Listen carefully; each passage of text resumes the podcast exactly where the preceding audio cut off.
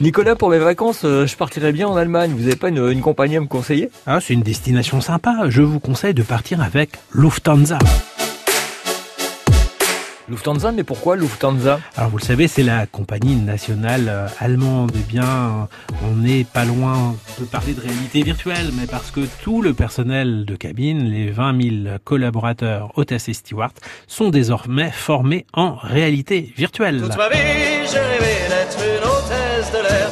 Toute ma vie, j'ai rêvé de voir le réalité virtuelle, mais alors comment ça se passe? Eh bien, ils vont se rendre dans un centre physique, dernier cri, c'est tout moderne. Et là, ils vont pouvoir euh, chausser euh, un casque de réalité virtuelle pour euh, suivre le processus de formation. Ils vont pouvoir donc dérouler une situation normale comme en cabine. Mais là, ils auront le loisir, eh bien, de faire l'exercice dans tous les avions de la flotte possible. Forcément, c'est virtuel, donc c'est aussi plus accessible. Mais concrètement, ils voient, ils voient quoi dans les casques?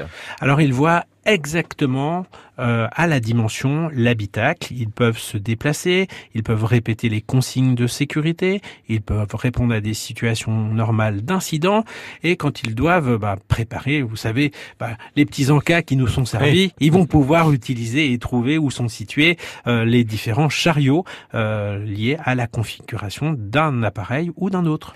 Et ça marche vraiment? Oui, ça marche tout à fait.